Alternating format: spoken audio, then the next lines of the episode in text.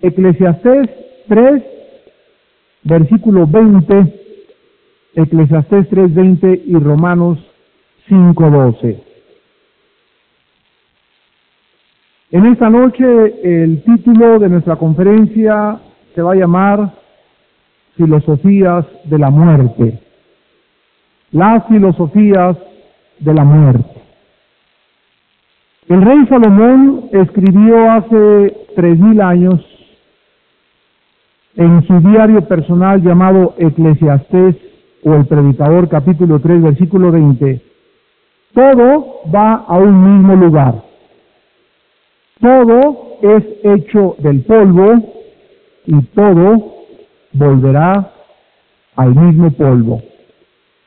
En Romanos 5, versículo 12, el apóstol Pablo escribió mil años después de Salomón, o sea, hace dos mil años.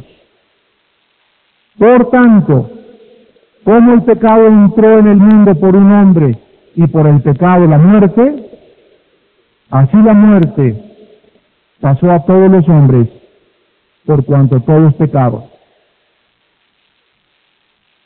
En el siglo XVII, una plaga tremenda infectó casi todo el país de la Gran Bretaña. Esta plaga comenzó con algunos casos aislados en el mes de mayo de 1664. Unos años más tarde, en el mismo mes de mayo, se reportaron 590 nuevos casos, pero fueron ignorados. En junio, un mes después, el número de personas infectadas se había elevado a 6.000 137. Y el pánico hundió finalmente dos meses después, el mes de julio, cuando se elevaron a 17 mil casos de esta tremenda epidemia. Como en una estampida de ganado, dos tercios de la población de la ciudad de Londres huyó de la ciudad, mientras los casos se habían ya elevado a 31 mil personas infectadas en el mes de agosto del año 1665. Pero todo esto era solo el comienzo, porque cuando esta plaga fue finalmente controlada o puesta bajo control, 70 mil londinenses habían sido enterrados o quemados. ¿Qué causó esta catástrofe, esta epidemia, este contagio tan bárbaro? Bueno, eh, la consecuencia de las mordidas pequeñísimas de algunas pulgas que llevaban algunas ratas contagiadas. En aquellos tiempos, la gente pensó que el problema se encontraba en el aire porque olía mal y muchas personas llevaron a los enfermos en a jardines que estaban llenos de rosas y de olores fragantes, creyendo que la fragancia y el buen olor los iban a sanar. Otros inclusive comenzaron a llevar desodorantes en sus bolsas para evitar la infección. De una forma paradójica, la calamidad del siglo XVII continúa azotando a toda la humanidad. Para todos los que conocen el horror de esta grande historia, es un recordatorio nada más de la gran plaga de todos los tiempos que se llama en la Biblia la muerte. Aún los más afortunados en esta vida no van a escapar de esta plaga de la muerte y muchos de algunos, si no mueren en este año, morirán el año que entra, dentro de cinco años o tal vez dentro de veinte años. El gran poeta griego Eurípides escribió lo siguiente, la muerte es la gran deuda que todos debemos de pagar.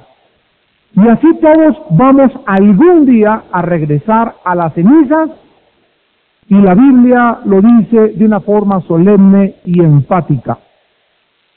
En Génesis 3:19 dice que el polvo venimos y al polvo regresaremos. En el Salmo 89, versículo 48, dice la Biblia, ¿qué hombre vivirá y no verá muerte? ¿Librará su vida del poder del Seol? Y en Hebreos 9:27 en el Nuevo Testamento la Biblia dice, está establecido que todos mueran una sola vez y después el juicio final. Así pues, todos hemos nacido y tenemos una cita, tenemos un destino, la muerte.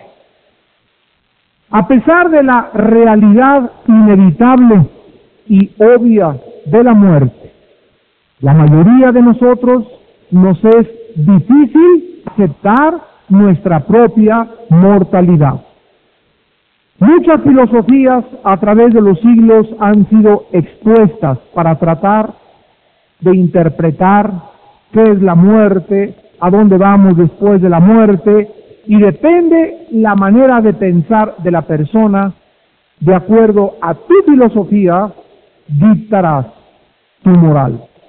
Vuelvo a repetir porque este es el tema en esta noche. Dime tu filosofía y te diré la persona que tú eres. Si tu filosofía es el hedonismo, por ejemplo, el hedonismo abarca el placer puro. No hay en esta vida más que divertirse y gozarse de todas las cosas que existen. Si tú eres una persona que has abrazado esta filosofía, lógicamente serás una persona inmoral. Así pues, como pensamos, determina la manera de cómo actuamos. Vamos en esta noche en el libro de Eclesiastés capítulo 3 a analizar algunas de estas filosofías que el rey Salomón expuso hace tres mil años y que han caracterizado la manera de pensar de todos los seres humanos, aunque no son todas las filosofías, estas seis filosofías forman parte y son el establecimiento de las personas que han querido interpretar la muerte o tratar de vivir conforme a lo que ellos creen que es la vida. En el versículo del 1 al 9 de Eclesiastés 3 se menciona la primer filosofía acerca de la muerte, que se llama el fatalismo. El fatalismo. Y dice así, todo tiene su tiempo y todo lo que se quiere debajo del cielo tiene su hora. Tiempo de nacer y tiempo de morir. Tiempo de plantar y tiempo de arrancar lo plantado. Tiempo de matar y tiempo de curar. Tiempo de destruir y tiempo de edificar. Tiempo de llorar y tiempo de reír. Tiempo de echar y tiempo de bailar. Tiempo de esparcir piedras y tiempo de juntar piedras tiempo de abrazar y tiempo de abstenerse de abrazar, tiempo de buscar y tiempo de perder, tiempo de guardar y tiempo de desechar, tiempo de romper y tiempo de coser, tiempo de callar y tiempo de hablar, tiempo de amar y tiempo de aborrecer, tiempo de guerra y tiempo de paz. ¿Qué provecho tiene el que trabaja de aquello en que se afana? El rey Salomón expuso lo que se llama la filosofía del fatalismo. Y esta filosofía fue calificada por el francés existencialista Jean-Paul Sartre como la filosofía de la desesperación o la doctrina de la desesperación y él le puso existencialismo. Esta filosofía enseña que todos los eventos de la vida están programados desde antes y continúan en un proceso ciego e irracional que deja al ser humano sin ningún significado para vivir, ni tampoco sin ninguna responsabilidad hacia sus semejantes. Por ejemplo, este filósofo del siglo XX, Sartre, que murió hace algunos años en Francia, dijo que en su libro La náusea, famoso libro que ganó muchos premios en Europa, que la vida es una náusea, que realmente todo el mundo apesta, que huele mal. En otro libro que escribió que se llama El Muro, escribe y dice, yo veo una barda grandísima que se erige al final de mi camino y ya no puedo encontrar nada que trascienda o que me diga qué cosa hay después de ese muro. A ese muro él muchas veces le llamó la muerte. El rey Salomón nos dijo hace tres mil años que efectivamente en la vida hay un tiempo de enfermedad, hay un tiempo de salud, un tiempo de enterrar, un tiempo de gozarse, tiempo de reír, tiempo de tristeza. Estamos realmente programados, pero no, de una forma fatalista, porque cuando alguien abraza el fatalismo, entonces pierde el significado y pierde la conciencia de vivir. Nosotros sabemos que hay muchas cosas que nos van a suceder, pero no están programadas de una forma fatalista, sino que muchas veces nosotros acarreamos el sufrimiento a nuestra vida y la misma desesperación. Cuando alguien no conoce qué es la muerte, cuando alguien no sabe qué hay después de esa barda, de ese muro a donde todos llegamos y nos entierran, entonces el ser humano, vuelvo a repetir, comienza a vivir una vida de desesperación. El diablo les dice a los muchachos, vive para hoy, no hay nada después de la vida, drógate, fuma, emborráchate, diviértete, porque mañana vas a morir. En segundo lugar, en el versículo del 10 al 11, encontramos la segunda filosofía, el escepticismo. El escepticismo, versículo 10 y 11, Eclesiastés 3. Yo he visto el trabajo que Dios ha dado a los hijos de los hombres para que se ocupen en él todo lo hizo hermoso en su tiempo y ha puesto eternidad en el corazón de ellos, sin que alcance el hombre a entender la obra que ha hecho Dios desde el principio hasta el fin. Hace dos días iniciamos en México una serie que se llama, se las recomiendo sinceramente, La ciencia y la Biblia en esta serie que acabamos de comenzar a antier en México, tratando de buscar todas las evidencias científicas a la luz de la Biblia. Y explicarlos a los estudiantes universitarios que no somos producto de la selección natural, que no somos producto de la teoría de la evolución, que no somos el resultado de un accidente ni tampoco de un proceso evolutivo, sino que somos la creación directa de un acto creativo del Dios Todopoderoso, Dios y Padre de Jesucristo nuestro Señor. Y cuando los estudiantes no entienden esto y creen y aceptan de sus maestros que somos el resultado de un accidente, de la selección natural o que venimos del chango, los estudiantes comienzan a portarse como changos y los maestros después que no les echen la culpa porque se pornan como changos y como chita, si ellos les han enseñado que somos en la descendencia directa de chita. Así pues, en el escepticismo, dice el rey Salomón, el hombre no alcanzará a comprender la obra que Dios ha hecho desde el principio. En otras palabras, vivimos un universo lleno de misterios. Vivimos un universo donde no podemos penetrar todas aquellas cosas que permanecen ante nuestra mente finita como algo que no puede conocerse a través de los cinco sentidos o como dicen los filósofos a través de el empirismo o el sistema empírico que es no puedo creer ni puedo aceptar nada de lo que oigo, veo, toco o siento. Un filósofo empírico es la persona que dice escépticamente, yo no creo a Dios porque no he visto a Dios. Yo no puedo pensar que Dios exista cuando no lo he visto ni mis cinco sentidos lo pueden percibir. Y a esta persona tú le respondes como cristiano, ¿tú, ¿tú crees en el amor? Sí, sí creo en el amor. ¿Y por qué crees? Si es algo intangible, no lo puedes tocar, no lo puedes gustar, no lo puedes oler, sin embargo crees en el amor. ¿Crees en el aire? Sí, el aire no se puede tocar, el aire no se puede oler, el aire sin color, inodoro, insaboro, sin embargo, lo sentimos. Así es Dios. Dios no puede percibirse por los sentidos, pero a Dios se le puede sentir y se le siente principalmente cuando tenemos el Espíritu de Dios. Dice el apóstol Pablo en Romanos 8, el Espíritu nos da testimonio a nuestro espíritu.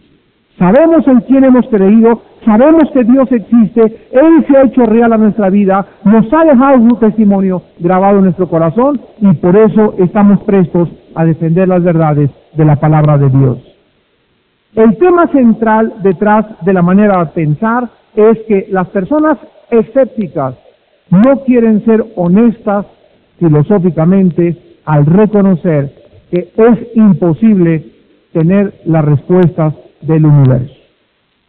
Una persona que dice no creo en Dios y por lo tanto voy a vivir una vida de desesperación, o sea, abrazando el fatalismo que ya vimos anteriormente, deshonesta porque cuando una persona es honesta, mantiene uno la actitud de mente que hace algunos años el gran teólogo Agustín de Hipona describió. ¿Se acuerdan ustedes de la historia de Agustín? Iba caminando por una playa Agustín y pensando, ¿por qué Dios permitió el diablo? ¿Por qué hay sufrimiento? ¿Por qué hay enfermedades? ¿Por qué hay muerte? ¿Por qué hay temblores? ¿Por qué hay injusticias? ¿Por qué? ¿Qué habrá en otras galaxias? ¿Por qué no podemos ir a otras galaxias? ¿Qué pasa con la luz? ¿Qué es la luz? ¿Es un fluido? ¿Es una energía?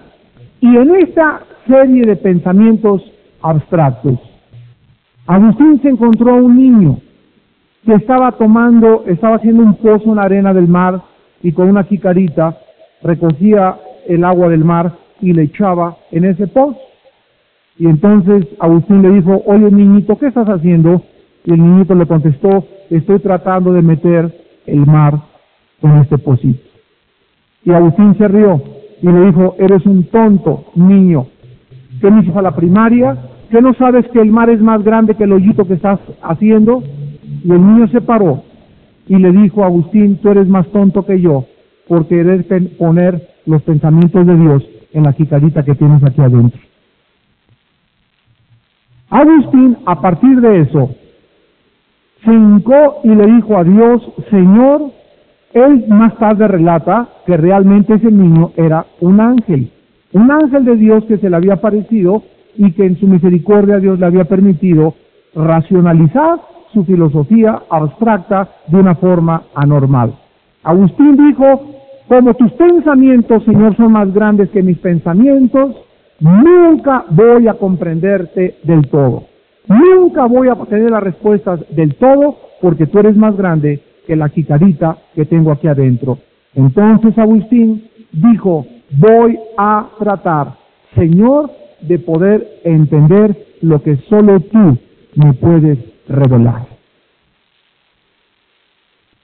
Dice en Deuteronomio 29, 29, las cosas secretas pertenecen a Jehová, mas las reveladas para nosotros y para nuestros hijos. El libro de Efesios capítulo 1 dice, Dios le ha placido revelarnos los misterios de su voluntad. De todos los seres humanos que poblamos el planeta Tierra, nosotros, los cristianos, somos los más privilegiados.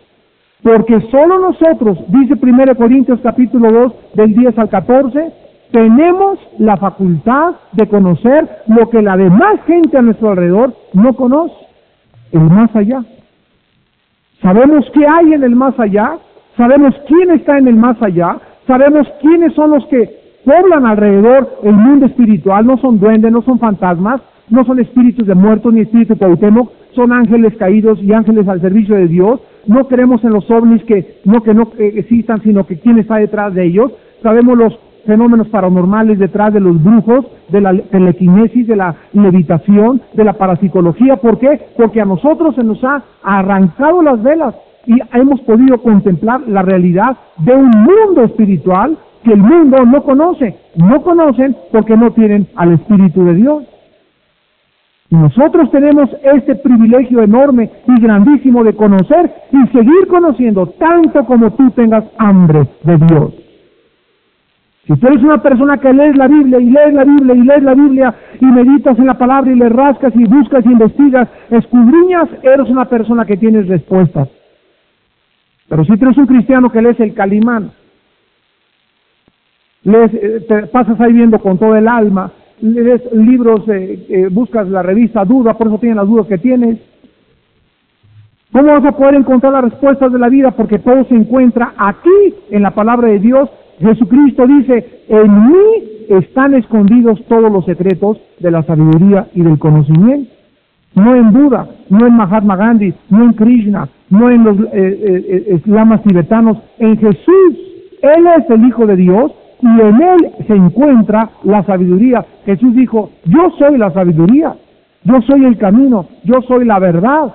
Si hay una verdad, no hay dos verdades. Él es la única verdad. ¿Por qué? Porque es la única verdad inmutable y absoluta. Las verdades que maneja la ciencia, las verdades que manejan las matemáticas, las verdades que manejamos a nivel universitario se llaman verdades parciales porque están sujetas a cambios. Las investigaciones científicas están sujetas a cambios. Acuérdense ustedes médicamente cuando salió la talidomina. ¿Se acuerdan las señoras? Ah, en los 60. A ver, con esta medicina pasan cinco años. ¡Qué barbaridad! Los niños nacían con dos cabezas. Ahorita sacaba un artículo analizando las, eh, las pastillas para el dolor de cabeza como el Tylenol, el Advil, etcétera, etcétera, que te quitan el dolor de cabeza, pero te amuelan el riñón, te amuelan el hígado, te amuelan esto, tienen efectos colaterales que te arreglan una cosa y te descomponen otra. Y así las cosas que salen, se, se, descubrió esta medicina, ¿para qué? Pasan cinco años, siguen investigando y no sabían lo que deberían de saber acerca de lo primero que descubrieron. Así es la ciencia. La ciencia está sujeta a un cambio constante porque es el resultado de la observación de hombres finitos, de hombres limitados, que no son dioses. El escepticismo es una ramificación del agnosticismo que declara que a Dios no se le puede conocer, ni tampoco Dios se ha revelado. Así piensan las personas que se califican a sí mismos agnósticas. La tercera filosofía está en el versículo del 12 al 13 y se llama hedonismo, con H, hedonismo. Yo he conocido que no hay para ellos cosa mejor que alegrarse y hacer bien en su vida. Y también que es donde Dios, que todo hombre coma y beba y goce el bien de toda su labor. El hedonismo dicen que esta vida es solo para disfrutar, que no hay otra vida después de esta vida, que no hay infierno, no hay castigo, no hay nada, no hay recompensas. Su lema es, vive para hoy. En francés, se la vi. En italiano, la dolce vita. Y aquí en México pasa la jarra. Esta filosofía enseña que debemos, no debemos de limitarnos ni debemos de suprimir ni tampoco restringir ningún deseo de placer que podamos experimentar. Uno de los filósofos, psicólogos culpables de esta filosofía en este siglo fue el doctor Sigmund Freud, el que se llama el padre del psicoanálisis. El doctor Sigmund Freud decía que el ser humano tiene impulsos sexuales y que cuando se suprimen estos impulsos sexuales, la persona es afectada psicológicamente. En otras palabras, la respuesta del doctor Freud era que no deberíamos de suprimir absolutamente estos impulsos porque el niño ya manifiesta una conducta normal desde que está con la mamá, porque él, el mismo Freud, era un niño de mamá. De ahí viene su famosa eh, postulación que se llama eh, la filosofía de Edipo, el complejo de Edipo. Es cuando en la tragedia griega él mata a su padre para casarse con su madre. Y así pues los filósofos y los psicólogos del siglo XX eh, eh, nos han sugerido que nosotros debemos vivir como nos dé la gana. Sin embargo, el rey Salomón dice que es bueno que nos alegremos, que es bueno que gocemos la vida, y vean el versículo 13, porque gozarse y alegrarse es un don de Dios. Pero otra cosa es querer alegrarte y disfrutar la vida sin Dios.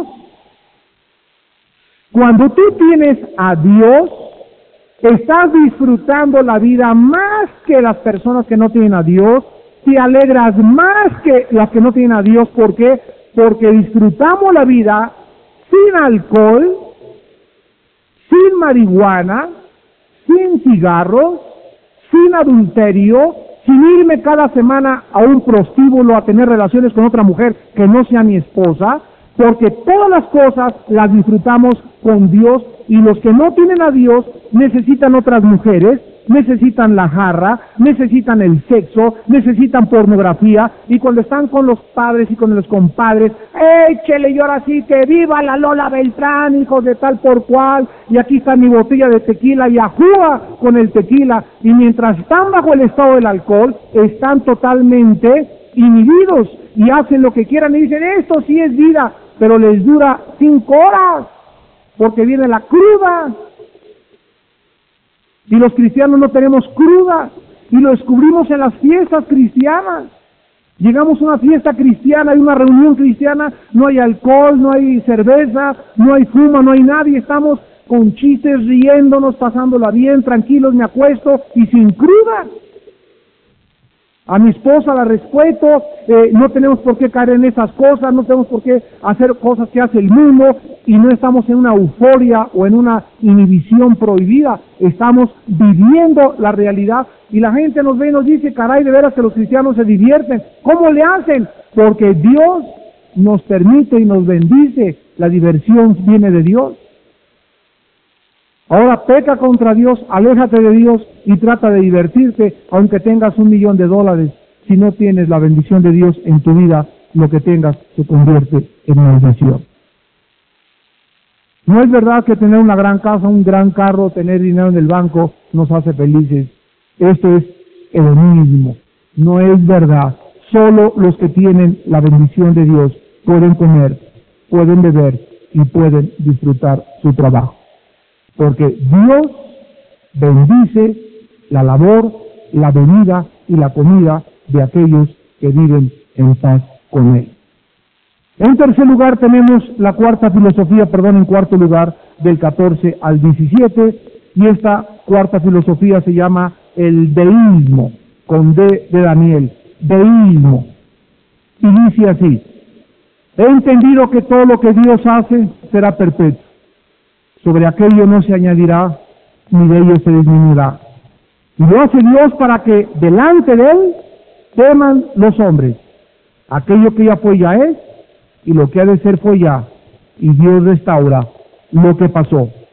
Los adherentes a esta creencia dicen que Dios creó al mundo de acuerdo a leyes naturales y sin que Él interviniera directamente. Este concepto, o sea, los deístas, niegan la posibilidad de milagros, incluyendo el más grande de todos, la encarnación de Jesucristo para el sacrificio de nuestros pecados. Estas personas dicen no puede haber milagros, tiene que tener alguna respuesta científica y comienzan ellos a empeñarse en dar respuesta científica a todos los fenómenos que no pueden explicar. Sin embargo, los científicos, cuando traen al laboratorio y tratan de observar algún fenómeno que no pueden explicar, los científicos también inventan teorías.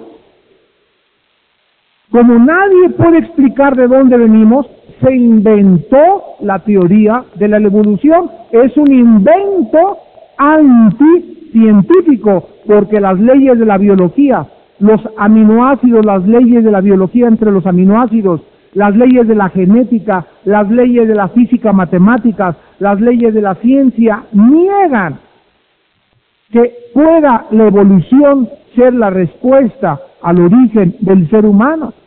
Los músculos, los aminoácidos de los músculos de un gato siempre producirán músculos de gato. Nunca habrá un músculo de gato que se transforme o tenga un proceso evolucionado a un perro o el, cuerno de un rinoceronte que le salga una rata o que le salga una jirafa o las manchas de la jirafa que le salgan a un gato.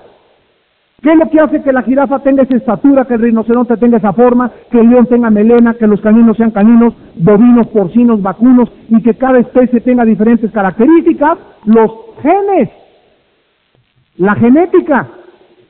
Y desde el principio de la Biblia, en Génesis 1, 11 y 12, la Biblia estableció que todo sería conforme a la información en el código genético hereditario que Dios pondría en una semilla de sandía, en una semilla de melón, en una semilla de chabacano, de melocotón, en el esperma de un perro, de un gato, de una jirafa. Todo animal, toda especie lleva un código genético hereditario y se reproduce conforme a su especie.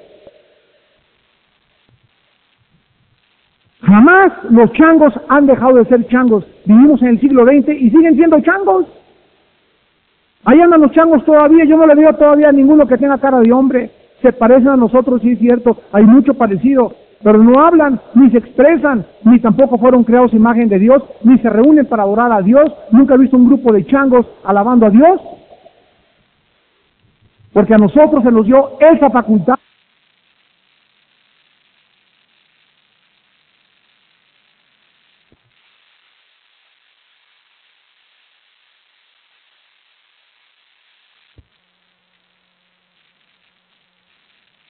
alabando a Dios, porque a nosotros se nos dio esa facultad que es característica de nosotros los seres humanos. En quinto lugar tenemos el evolucionismo, precisamente en el versículo 18 y 19. Digan mi corazón es así por causa de los hijos de los hombres, para que Dios los pruebe, y para que vean que ellos mismos son semejantes a las bestias. Porque lo que sucede a los hijos de los hombres y lo que sucede a las bestias, un mismo suceso es. Como mueren los unos, así mueren los otros. Y una misma respiración tienen todos. Ni tiene más el hombre que la bestia, porque todo es vanidad. Esto es tremendo. La Biblia dice, yo no lo digo, ni te pelees conmigo, ni te enojes conmigo. La Biblia dice que si tú no tienes a Cristo, no hay ninguna diferencia entre tú y un animal. Duermes como oso, trabajas como burro, comes como caballo. Toda tu vida es, naces, vas a la escuela, comes, tienes una carrera, duermes, trabajo, comes, duermes, trabajo, comes, duerme, trabajo, comes, pura televisión, viste, viste a Calimán, los Power Rangers eran tus héroes, con todo el alma no te la perdías ninguna noche, y de repente, ¡pum!, amaneces muerto. Igual a la vaca que tenías enfrente en tu rancho. La vaca se levantaba, comía pasto, salía el sol, dormía, comía y no hacía ninguna otra cosa. Nunca conociste la razón de tu existencia, de dónde vienes, a dónde vas, nunca alabaste a Dios, nunca te pusiste en contacto con el universo, nunca tuvo tu vida sentido, nunca tuvo razón de vivir. Pasaste igual que pasan los perros, los gatos, los caballos y los rinocerontes. Y después cuando despiertas de la muerte, sigues en la oscuridad, porque vivirás en el infierno por toda la eternidad, en la oscuridad. Naciste de las tinieblas, viviste en las tinieblas y regresaste a las tinieblas. Tu vida solamente fue entre un hospital y otro hospital. En un hospital naciste desnudo y regresas a la otra vida, al otro hospital desnudo también, porque nada trajiste, nada te llevas. Lo que hiciste aquí en la tierra, fuiste gobernador, fuiste presidente, fuiste el caro Quintero, fuiste don Huicho, te decían en tu colonia, hiciste lo que quisiste, tenías mujeres, tenías todo, todo lo que hiciste, tu nombre, tus premios, tus títulos académicos, tu profesión, todo se queda. Nada te llevas. Y cuando estés en la eternidad delante de Dios, podrás decir, realmente desperdicié mi vida viviendo perdidamente. ¿Por qué los hombres son tan necios cuando saben que tienen que morir? ¿Por qué? Esto es una demostración de la irracionalidad que el pecado ha producido en la mente humana. Los hombres realmente creen que aquí en esta vida lo es todo. La Biblia lo niega enfáticamente. Y finalmente, versículos 20 al 22, la sexta filosofía que se llama el universalismo. Universalismo Y dice Salomón eh, del 20 al 22, todo va a un mismo lugar, todo es hecho del polvo, todo volverá al mismo polvo. ¿Quién sabe que el espíritu de los hijos de los hombres sube arriba y que el espíritu del animal desciende abajo a la tierra? Así pues he visto que no hay cosa mejor para el hombre que alegrarse en su trabajo, porque esta es su parte. Porque ¿quién lo llevará para que vea lo que ha de ser después de él? Noten ustedes las palabras, todo va a un mismo lugar. Salomón dice que aquí la tierra es el polvo de la tierra, pero los universalistas dicen, por el otro lado, que todos van a resucitar y van a ser felices con Dios. Que nadie debe preocuparse por ser juzgado algún día de todas las cosas malas que hizo aquí en la vida, porque a todas las personas te van a salvar y todas las personas vivirán en el paraíso, porque Dios es un Dios de amor. Esta filosofía de la muerte, una filosofía diabólica, se equivoca en creer que solamente Dios es amor. Es cierto que Dios es amor, pero también es cierto que Dios es justicia. Dios no es puro amor, sino que Dios es amor, pero es justo. Tú con tus hijos eres amor, pero también qué? Les tenemos que dar, ¿verdad? Pues Dios necesita para poder ser santo. La santidad de Dios está arriba de la, del amor y de la justicia de Dios. El amor de Dios es santo. La justicia de Dios es santa. Dios no puede ser santo sin ser justo. Dios no puede ser santo sin ser amor. Si Dios es santo y es justo, tiene que castigar el pecado. Y el ejemplo más grande lo encontramos, vamos ahora sí a Romanos capítulo 5, donde el Espíritu Santo nos revela en esta noche la justicia y el amor de Dios.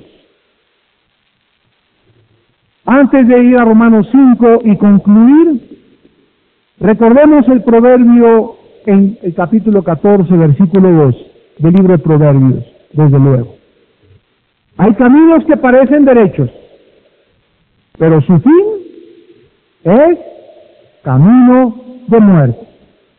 Cada una de las filosofías expuestas anteriormente son agradables para mucha gente, placenteras, suaves para millones de oídos que tienen comezón de oír, pero ninguna de estas filosofías que acabamos de exponer expone el camino correcto de Dios. Todas estas filosofías son como la plaga. Llevan en sí mismas el contagio para toda la humanidad, ofreciéndole a los hombres un falso remedio. Son como los pacientes que en la plaga del siglo XVII los sacaban a los jardines para que el olor de las rosas los sanara. Así son las filosofías que no tienen su base en la palabra de Dios. Creen que lo van a sanar, creen que siguiendo esa línea de pensamiento van a ser felices y se van a encontrar que al final de su vida se encuentran en la muerte eterna. En Romanos 5 se nos ofrece en contraste con todos los remedios y las panaceas falsas vendidas al mundo a través de diferentes filosofías humanistas, el Dios de la Biblia nos ofrece el único remedio verdadero para la muerte. Dice en Romanos 5:12, porque Romanos capítulo 5, versículo 12, como el pecado entró en el mundo por un hombre y por el pecado la muerte, Así la muerte pasó a todos los hombres por cuanto todos pecaron. La Biblia dice que estamos contagiados. Hay una plaga que azota a la humanidad que se llama la muerte. Todos tenemos que morir. Todos venimos del polvo, todos regresaremos al polvo. Esta plaga, ¿dónde se originó? La plaga del siglo XVII en unos microorganismos que tenían unas pulgas y que cuando mordieron a la rata las pulgas, las ratas propagaron el contagio. La Biblia es el único libro que nos dice cómo comenzó el contagio y la plaga de la muerte que ha contagiado a toda la humanidad. Y la respuesta es por la desobediencia de un solo hombre. La desobediencia de Adán trajo la muerte a todo el mundo y el pecado entró al mundo y el fin inmediato fue que la muerte como una plaga pasó a todos los hombres. Sin embargo, aunque todos estamos bajo pecado, Gálatas 3:22, esta verdad nos coloca en la peor posición delante de Dios. Esta misma verdad es descrita con tres palabras en Romanos capítulo 5. Vean ustedes el versículo 6. Porque Cristo cuando aún éramos débiles, cuando antes de cristiano la Biblia nos, nos dice que éramos débiles, a su tiempo murió por nosotros o por los impíos. La primera palabra que describe la condición humana es de debilidad. La debilidad es la ausencia de fuerza.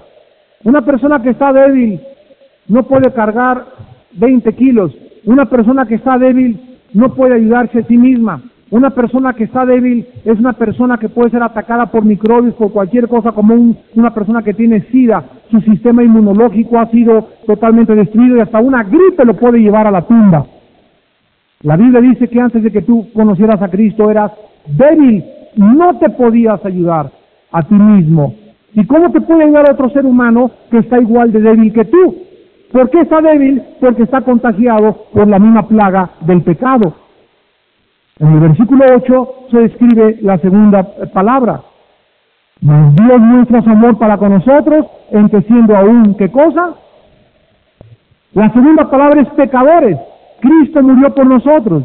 Esta palabra describe que nosotros vivíamos y amábamos el pecado. La palabra pecado significa, en una de las mejores traducciones, amartia en el griego, con H amartia, desviarse del camino, errar el blanco. Todo lo que hacías era lejos, Dios tiene un blanco y todo lo que hacías era para allá y para acá, y tus mejores planes y tu religión y tus sacrificios en la villa y tus peregrinaciones y tu Virgencita de los Dolores y tu Virgen de Lourdes, todos tus caminos eran chuecos. Porque nacimos chuecos, desde que nacimos nacimos chuecos. Y lo mejor de ti para Dios era un trapo inmundo, como dice Isaías 64. Y la tercera palabra en el versículo 10. Porque si siendo qué enemigos, vean otra vez, débiles, pecadores, enemigos, fuimos reconciliados con Dios por la muerte de su Hijo, mucho más estando reconciliados, seremos salvos por su vida. La Biblia dice, que antes de que tú fueras cristiano y yo también, éramos considerados enemigos de Dios. Enemigos. Pero si yo siempre quise mucho a, Martín de Porres, yo le rezaba a Judas Tadeo yo creía mucho en Diosito, hermano. Hayas creído en Diosito, le hayas rezado a quien haya rezado, eras un rebelde. Hagan de cuenta como los piratas. Los piratas, el capitán Drake se juntó con una bola de bandoleros se subieron a un barco y se alejaron de Inglaterra. Y dijeron en el mar, aquí nada más nuestros chicharrones truenan. Esta es nuestra ley, es la ley de los piratas. Muy bien. Ellos creían que tenían sus leyes, pero para el gobierno de Inglaterra eran qué cosa? Enemigos. Porque no se sujetaban al gobierno que imperaba en aquel entonces. Entonces, aunque los piratas impusieron sus propias leyes, para la ley de la Gran Bretaña, ellos eran rebeldes. Y así los humanos, nos hemos aislado de Dios, yo no sé nada, el gobierno universal de Dios no me importa, yo pongo mis leyes, yo voy a ser hedonista, voy a ser escéptico, voy a ser agnóstico, voy a ser religioso, no importa tu manera de pensar. Eras a los ojos de Dios enemigo. Porque hasta que no te sometas a la palabra de Dios, hasta que no estés bajo la cruz, bañado con la sangre de Jesucristo, eres enemigo de Dios. personas débiles, pecadoras, enemigas de Dios. Este es el diagnóstico divino. Es depresivo, es patético y es lastimero. Sin embargo, Dios que es rico en misericordia y por el gran amor con que nos amó, nos ofrece una medicina para salvarnos de esta plaga, para que tengamos esperanza en el día de la muerte. Y la prescripción y la medicina la encontramos en Romanos 5, del 17 al 21. Pues si por la transgresión de uno solo reinó la muerte, mucho más reinarán en vida por uno solo, Jesucristo, los que reciben la abundancia de la gracia y el don de la justicia.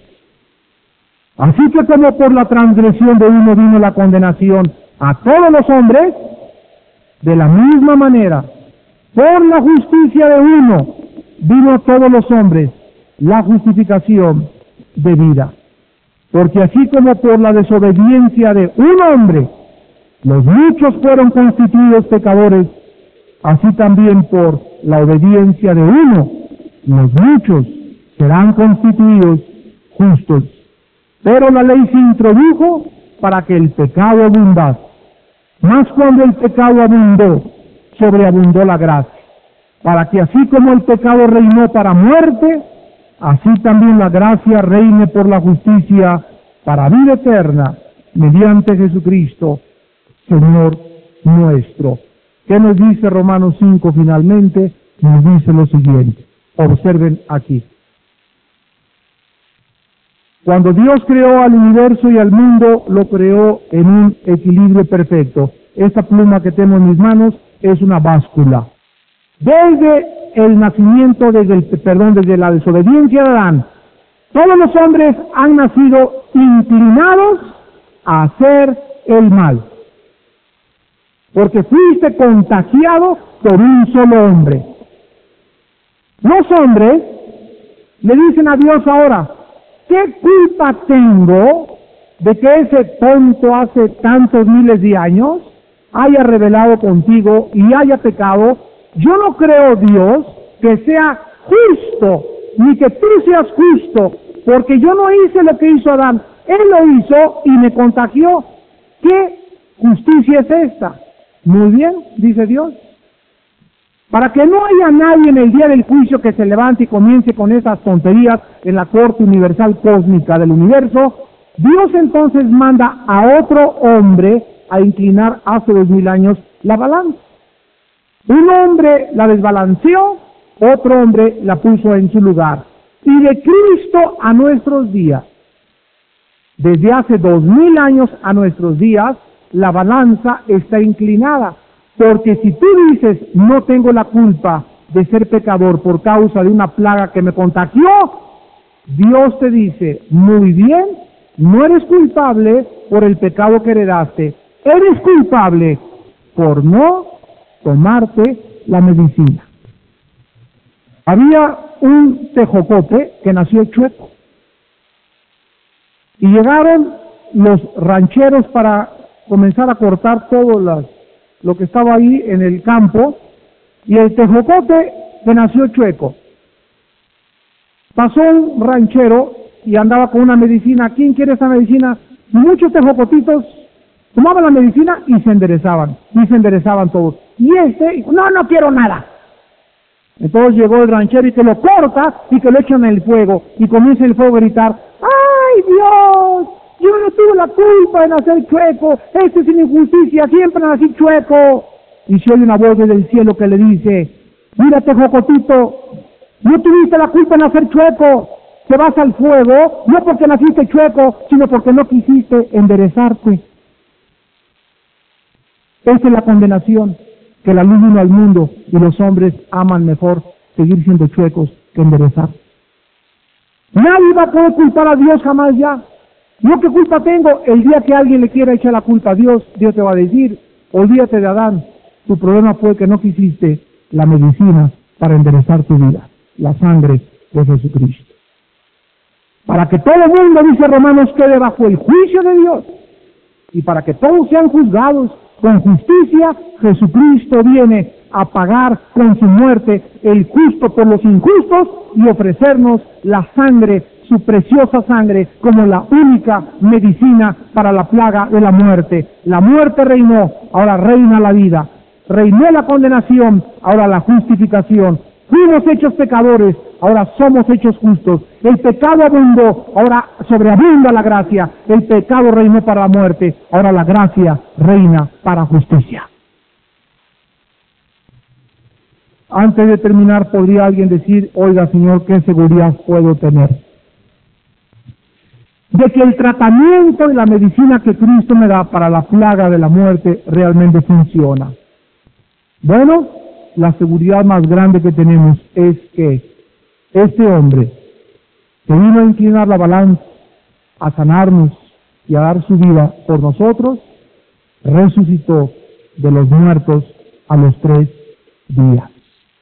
¿Sabían ustedes, hermanos, que solo cuatro de todas las religiones del mundo se basan en personalidades?